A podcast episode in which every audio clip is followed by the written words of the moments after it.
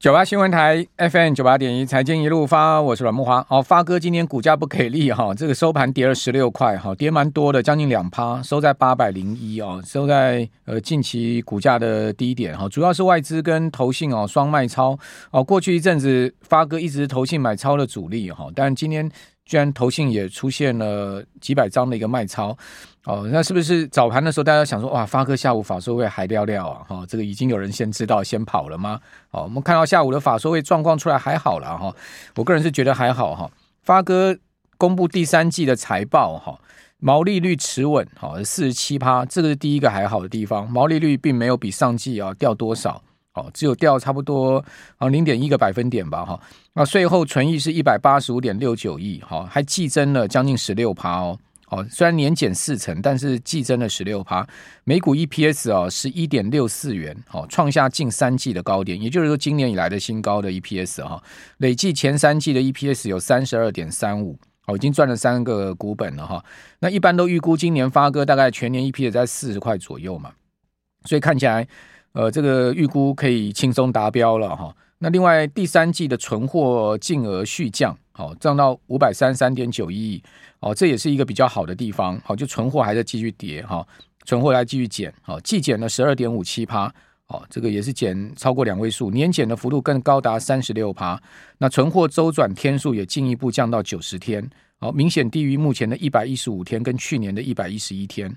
所以这不管是呃存货净额跟存货周转天数都都下降，这也是一个比较好的地方。所以已经有良好了哈。那第三季的营收季增十二趴，哦，达到一千一百亿。哦，年减二十二点六，毛利率我们刚刚讲四十七点四哈，季减零点一个百分点，年减一点九个百分点，也就是说毛利尽尽管跟去年比减也不到两个百分点，所以联发科对于这个利润率的控制还算是蛮不错的哈。盈利率有季增一点三个百分点哦，所以盈利率反而还更多了哈，还季增了，毛利是季减哈，一点零点一个百分，那盈利率是季增一点三个百分点，那税后季增了十五点九 percent。税后净利率是十六趴，税后净利率也有增加，增加零点六个百分点哈。那这是季增的部分，年减五个百分点哈。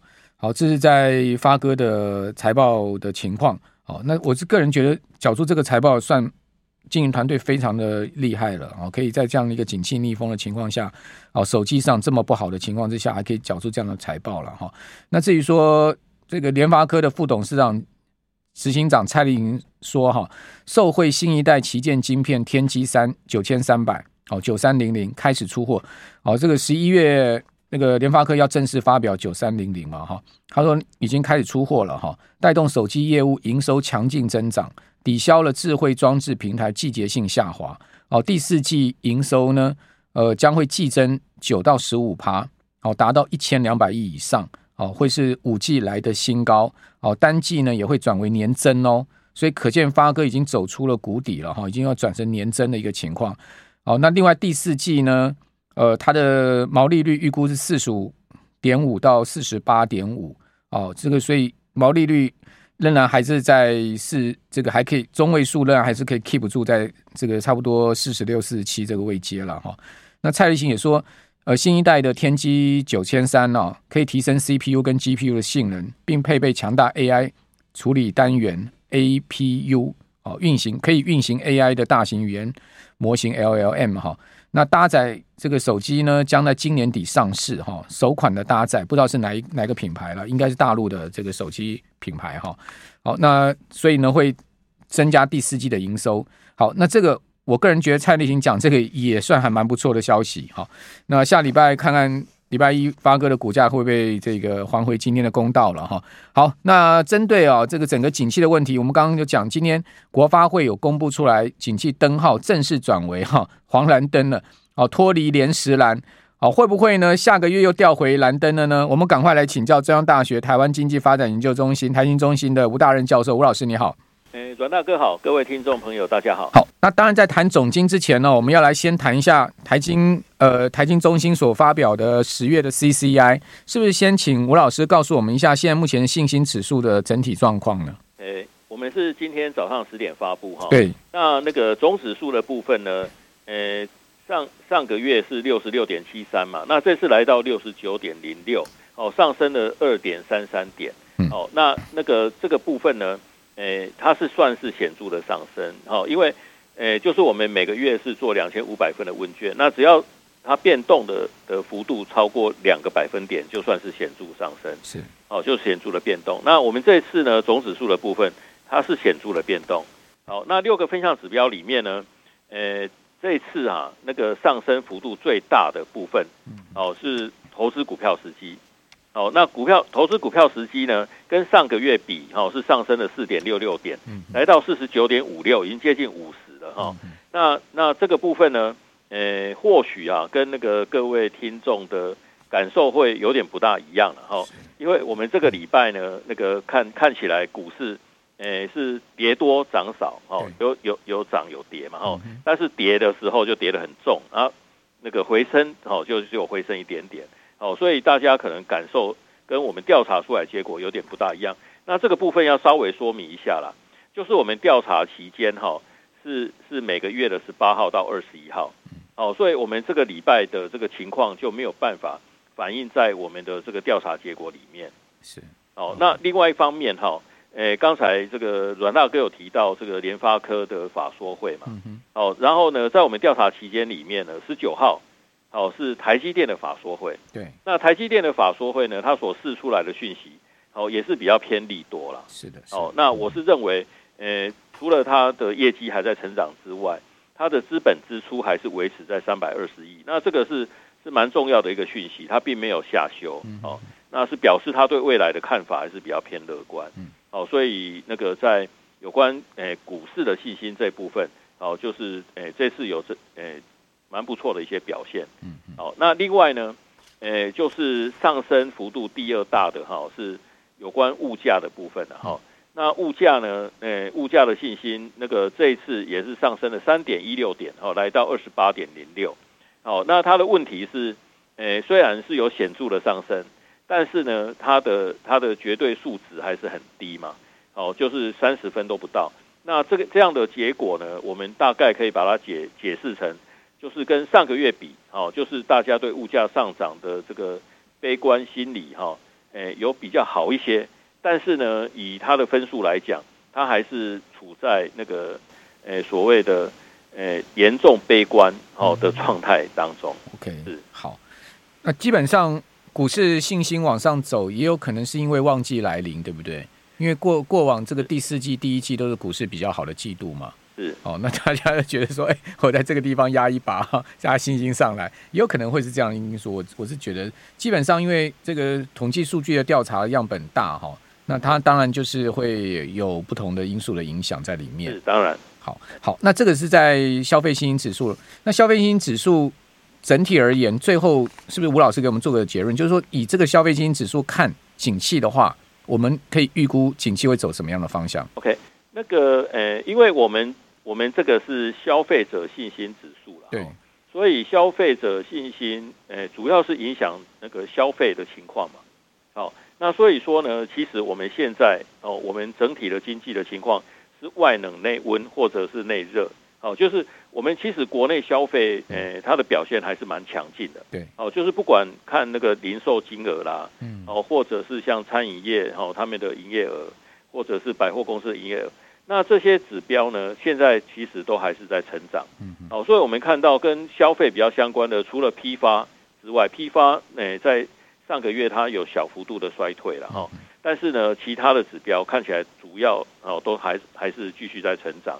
哦，所以表示我们从那个经从那个解封之后，哦，那个大家都更愿意出门去消费，是。哦，那甚至出国去消费，哦，所以呢，消费的表现还不错。不过我是认为啦，那个当然我们现在还是有那个诶，景气低迷的状况嘛，最最主要是那个制造业，哦，它的状况就比较不好，因为制造业跟出口的关系会比较深一点，嗯，哦，但是呢。呃，我觉得会支撑消费，哦，除了这个所得的变动之外，其实财富的影响也是很大，哦，就是，呃，我们之前可能，呃，就是在这个月月初的时候，有有一篇报道是谈到我们台湾财富的排名，哈，嗯，那我们台湾的财富排名，哈，在全球所有的国家里面，我们是排在第五名，哦，在亚洲地区只输给新加坡。哎呦，我们财富超过日本了。是，对，所以所以所以听众朋友不要妄自菲薄，我们就几年了哈。是是是，所以台湾人很会累积财富，是。台湾储蓄率是高啦。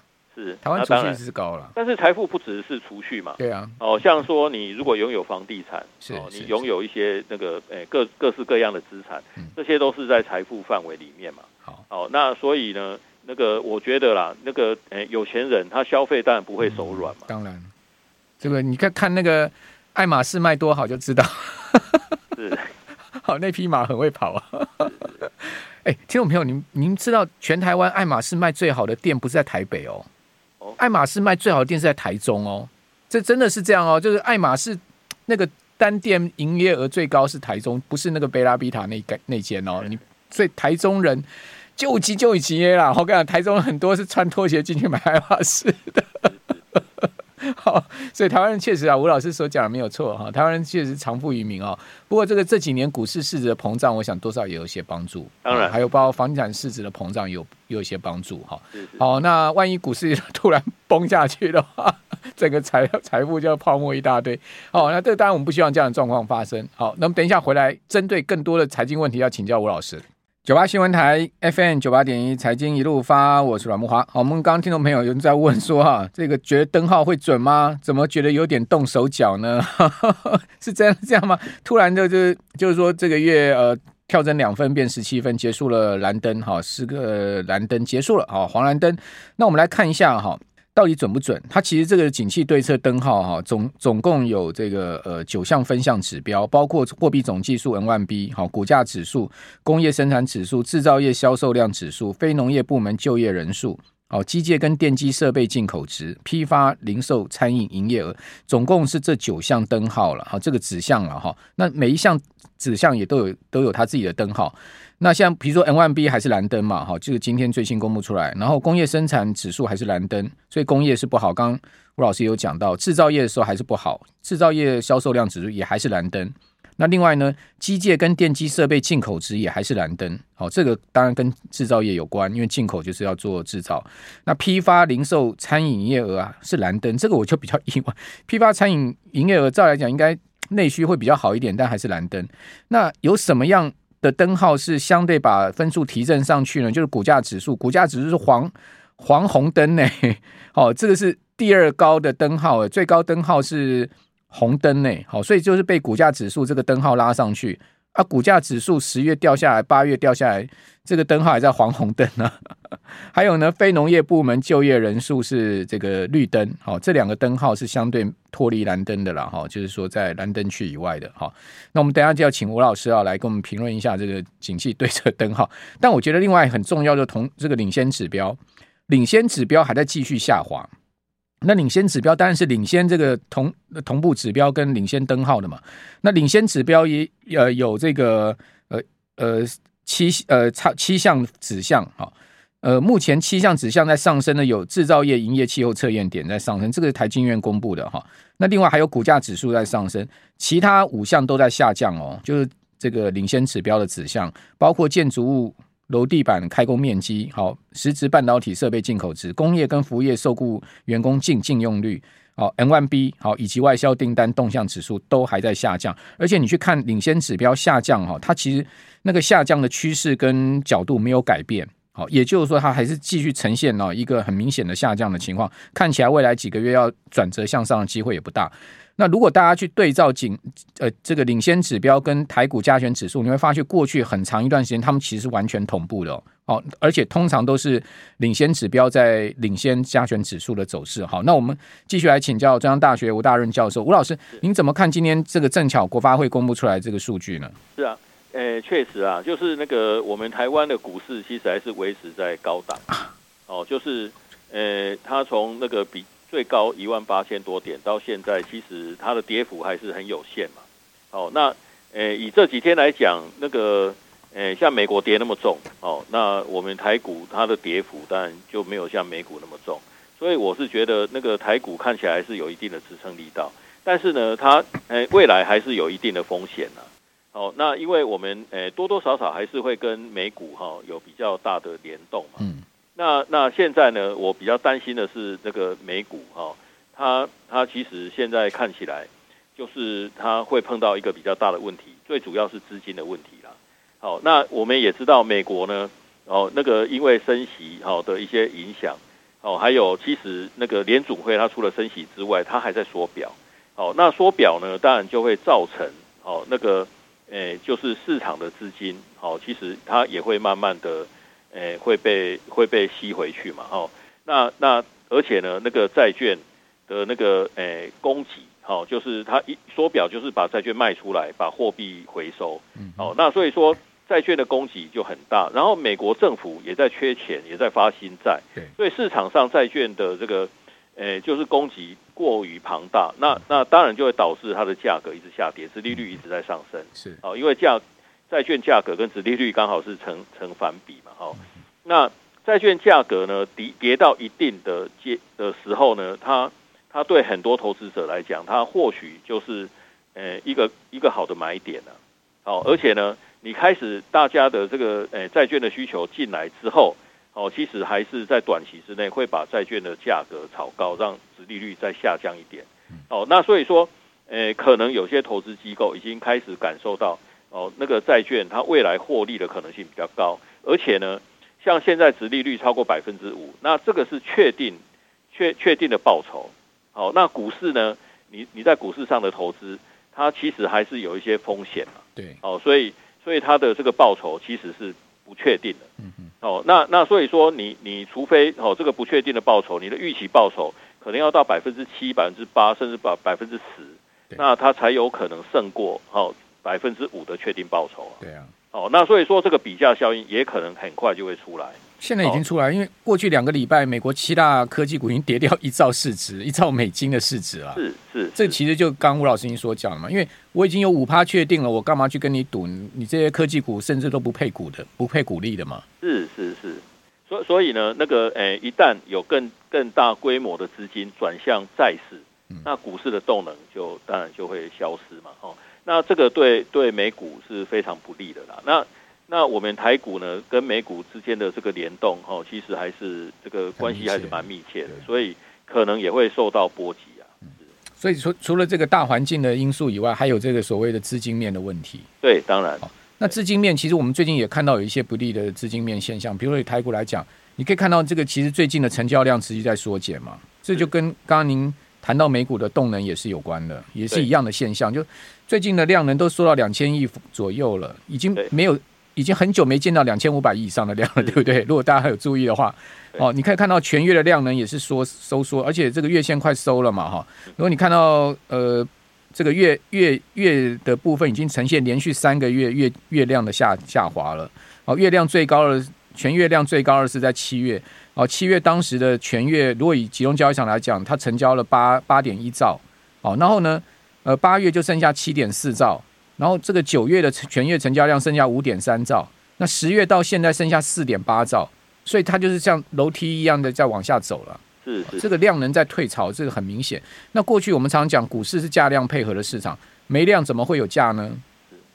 那另外外资哈、哦、看起来也在撤出了，因为就是那个呃，因为缩表的关系嘛，缩缩表刚开始的时候大家可能没什么感觉，对，但是现在规模已经超过一兆美元。好，那所以说它所产生的这个效果就会慢慢的浮现，市场诶开始会有缺资金的这个问题嘛。那美元的需求强，好，那所以说诶就是就是很很多基金它有可能为了要美元，它会卖出哦，就是像我们亚洲国家好的这些股票，然后换美金就出去了。没错，这外资就一直在砍股票在跑嘛。是是。好，那问题是说美国的 GDP 昨天公布出来四点九强。这是真的还假的？是刚美国 美国真的有这么亮眼的经济增长？是你看我们台湾今年今年我们中华民国的 GDP 被所有的政府单位也好、学术单位也好下调都不到不不到一点五哎，对，结果美国有五趴哎，这个好像有颠倒过来，美国到底是成长成长性国家还是成熟性国家？是 是那个第三季啦，不过、啊、不过那个当然也有基期的问题。那另外一方面哈、哦，就是它最主要还是消费还是非常的强劲，嗯嗯，哦就是。诶，在这次的的的这个统计的结果里面呢，那个也发现消费呢，它的贡献至少超过两个百分点。对，那那所以说演唱会奥本巴比就对了。是是是，所所所以呢，那个美国诶、欸，目前消费这么强劲，但是另外一个另外一个指标哈，就是美国家庭债务它成长的或者说它增加的速度也非常的快。哦，在二零二一年哦第一季的时候就有十七点多兆，现在已经上升到诶、欸、超过二十兆。哦，那那所以说呢，它的那个债务的这个成长，其实也会限制到家庭的消费能力。好，那那这些情况。哦，就是它所产生的这个影响，有可能在未来半年会慢慢的浮现。好，那最后啦，我们剩下还半半分钟，我我想请，我有两个问题想请吴老师直接用两个字回答我，就是说，您对未来这个半年到一年的经济是看好还看坏？全球性的，我觉得台湾还是持续那个外冷内温。OK，好，对对对，还是超过两个字。好，那股市您是看好还看坏？诶，我看坏的。诶，几率会大一点。OK，好，是是是，股市相对看坏一点，但经济没有那么坏就对了。哎，是，好，非常谢谢吴老师，非常谢谢。Okay.